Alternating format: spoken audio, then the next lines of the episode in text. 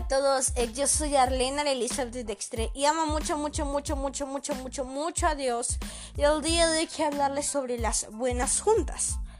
Obviamente estamos rodeados de muchas personas a nuestro alrededor, diversos amigos y compañías, pero son en verdad buenas juntas. Puede que tú digas que no son malas compañías, pero son buenas juntas.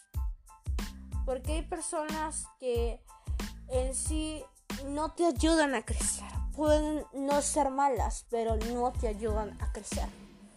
Eso compone a la buena compañía. Por ejemplo, en Proverbios capítulo 13, versículo 20 dice, El que anda con sabios, sabio será, mas el que se junta con necios será quebrantado. En otras palabras, si te juntas con gente sabia, pues ganarás más sabiduría. Y si te juntas con gente tonta, pues la sabiduría que tenías se va a quebrantar, se va a romper y vas a perder todo ese intelecto que tenías porque ya no vas a tener una distorsión sobre lo sabio y lo necio, sobre lo sabio y lo tonto. Así que es bueno que uno tenga una buena compañía en el cual tenga pues más sabiduría. De eso se trata la buena compañía.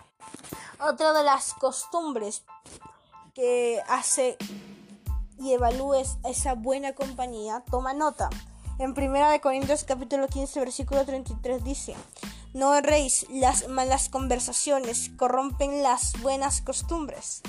Lo que te quiere decir que una buena compañía en verdad tiene una gran costumbre, no habla de más. O sea que no tiene esas malas conversaciones en que habla mal de otros tiene una conversación decente. Dice, su comportamiento es claro y decente. Así que toma nota si tu buena compañía cumple estas acciones. La número uno era pues que es una persona sabia.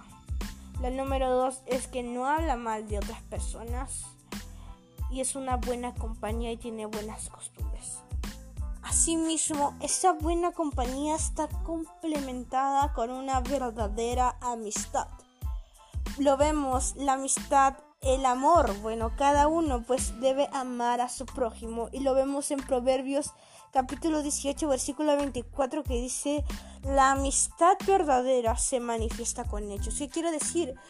Que esa buena compañía tiene que ser una verdadera amistad por la cual pues se manifieste con hechos, que te diga, en verdad soy tu amigo, en verdad soy una compañía tuya paso tiempo contigo conversando y te cuento lo mío y tú te cuentas lo tuyo. Obviamente que hay una fidelidad de por medio, no hay traición, no hay chisme, no hay habladuras de más, ¿no?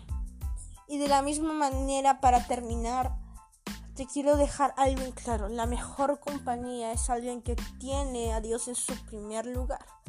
Esa buena junta es alguien que tiene a Dios en su primer lugar. Porque una persona que pone a Dios en su primer lugar sabe cómo colocar las demás cosas en su lugar. Si Dios está primero, lo demás también le va a importar. No de la misma manera que Dios, pero le va a importar porque Dios valora a cada uno de nosotros. Y nosotros seguimos a Dios. Así que júntate con personas que sigan a Dios. Eso es todo por el podcast. De muchas bendiciones para tu vida.